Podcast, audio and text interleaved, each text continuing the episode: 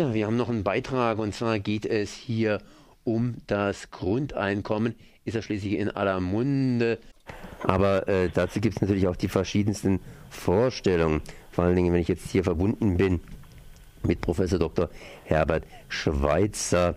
Und es geht im Grunde genommen um Arbeit, aber es geht auch um Grundeinkommen, das heißt Erwerb von Einkommen eben ohne Arbeit. Und in unserer Leistungsgesellschaft ist ja die Arbeit was ganz, ganz Wertvolles. Zumindest wird es von vielen behauptet. Hauptsache Arbeit heißt es immer wieder. Aber die Arbeit, das heißt die bezahlte Arbeit, wird ja auch immer weniger. Jetzt am Wochenende, sprich am Samstag, wird in Freiburg dazu ein Seminar angeboten. Ich möchte erstmal wissen, um was geht es denn bei diesem Seminar? Seminar ist eine Fachkonferenz der katholischen Arbeitnehmerbewegung zu zwei Themenkomplexen. Einmal äh, zum äh, bedingungslosen Grundeinkommen, speziell unserem eigenen Modell des garantierten Grundeinkommens, wie wir das nennen. Und zweitens äh, wollen wir unseren Leitantrag zur sozial-ökologischen Erneuerung von Wirtschaft und äh, Transformation des allgemeinen Lebensstils diskutieren. Das heißt, wir haben das dann mit der christlichen Gewerkschaftsbewegung irgendwie zu tun? Nee, nee, nee, nee. Da täuschen Sie sich. Wir sind zwar katholisch, aber wir distanzieren uns seit äh, eh und je von der christlichen Gewerkschaftsbewegung. Wir haben äh, freundschaftliche Verhältnisse zur zur, zum DGB und nicht zur christlichen Gewerkschaft, obwohl wir äh, ja Christen glauben zu sein. Ja. Glauben aber wir haben, das ist äh, naheliegende, aber völlig unzutreffende. Wir distanzieren uns von der Christ, vom DGB. Jetzt geht es bei Ihnen um ein Modell des bedingungslosen Grundeinkommens. Das ja. heißt, das Grundeinkommen ist natürlich jetzt schon seit langem im Gespräch, aber natürlich auch sagt man sich immer wieder, wie soll denn das funktionieren und wie haben Sie sich das jetzt gedacht?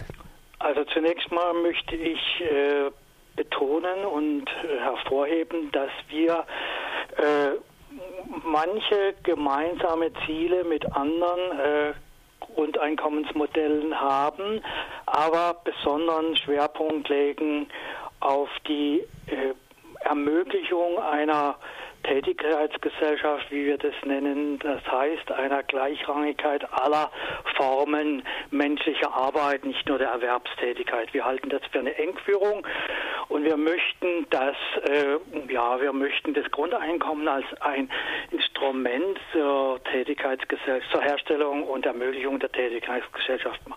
Äh, dabei negieren wir andere Ziele nicht, zum Beispiel Arbeit, Armutsvermeidung ist ganz klar. Da das ist, glaube ich, die meisten Grundeinkommensmodelle. Ähm, und dann, äh, ja, wie soll das funktionieren? Also wir möchten klar sagen, dass wir unser Grundeinkommensmodell als Grundeinkommensmodell Plus bezeichnen. Das heißt, im Gegensatz zum Beispiel zum Modell von Götz Werner legen wir größten Wert darauf, äh, dass das soziale Sicherungssystem erhalten bleibt und dass zusätzliche gesellschaftspolitische Reformen als Rahmenbedingungen äh, zu fordern sind. Das heißt, es soll weiterhin sowas geben wie Arbeitslosengeld, beziehungsweise Absolut. wenn jemand mehr braucht, dann soll er auch etwas mehr bekommen. Grundeinkommen ja. ist also praktisch nur tatsächlich der der unterste Bereich, den alle bekommen sollen. Und darauf wird noch ein bisschen was draufgegeben. Genau.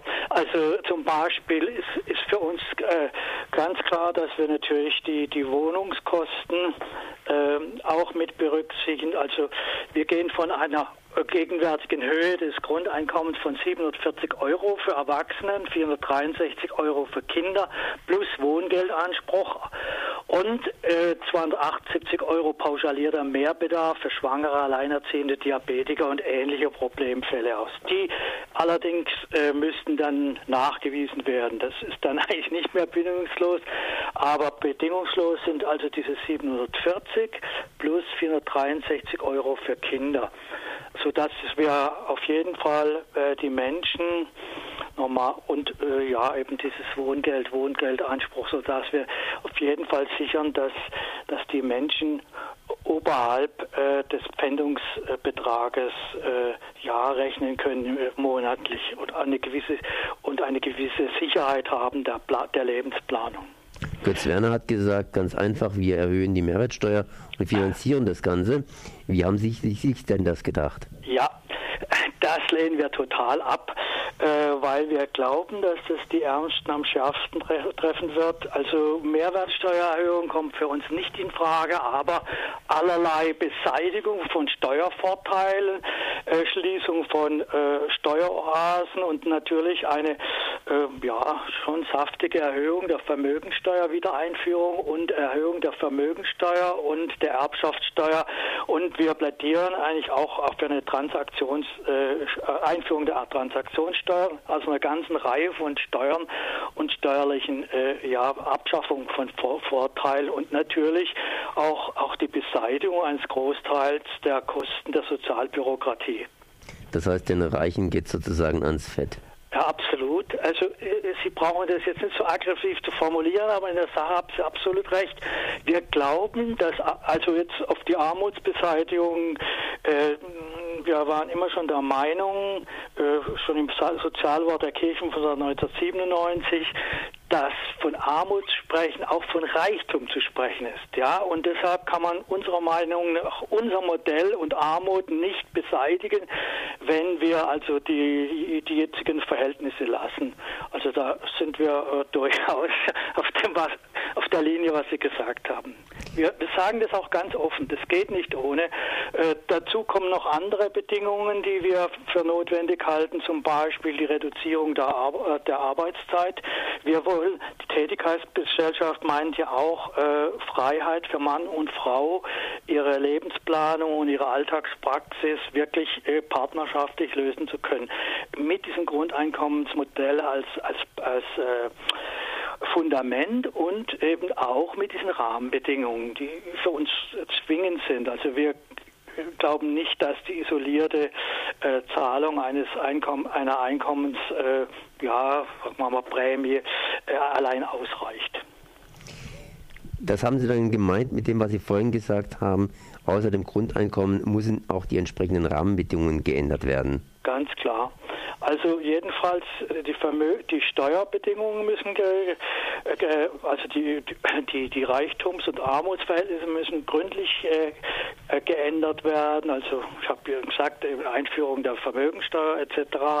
Und zweitens müssen zusätzliche Rahmenbedingungen, zum Beispiel eben eben der Verkürzung der Arbeitszeit, damit das auch zeitlich äh, zu machen ist. Und wir glauben auch, dass eine entsprechende Bildungspolitik unbedingt äh, garantiert sein muss, äh, weil es ja auch mentale Prozesse voraussetzt, dass die Menschen mit diesen Möglichkeiten was anzufangen wissen und nicht einfach, wie manchmal pauschal gesagt wird, träge in der Sonne liegen. Das glauben wir nicht, dass das die meisten tun werden, aber es gibt sicher Problemfälle und von da aus sind wir auch der Meinung, dass als Rahmenbedingung Bildungspolitik und vielleicht auch noch äh, in geringerem Umfang sozialtherapeutische Möglichkeiten äh, bereitgestellt werden müssen. Wie soll das Ganze eingeführt werden? Was sind die ersten Schritte?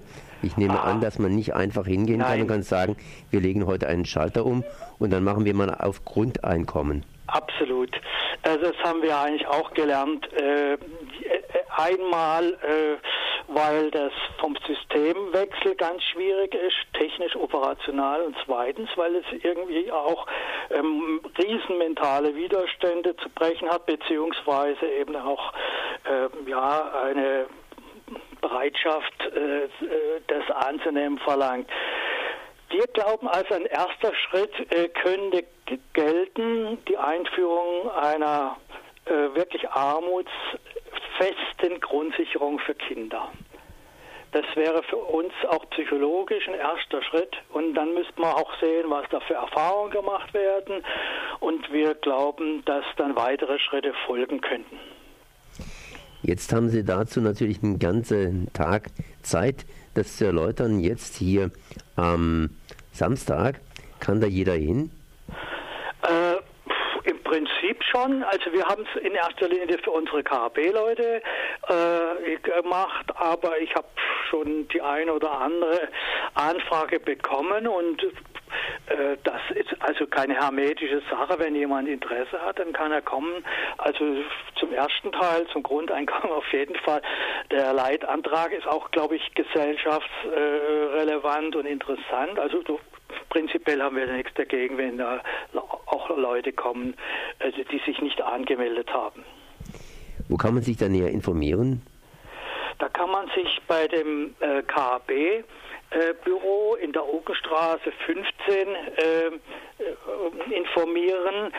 Telefonnummer, wenn Sie wollen, kann ich Ihnen auch geben. 07681 5144 227 oder 231.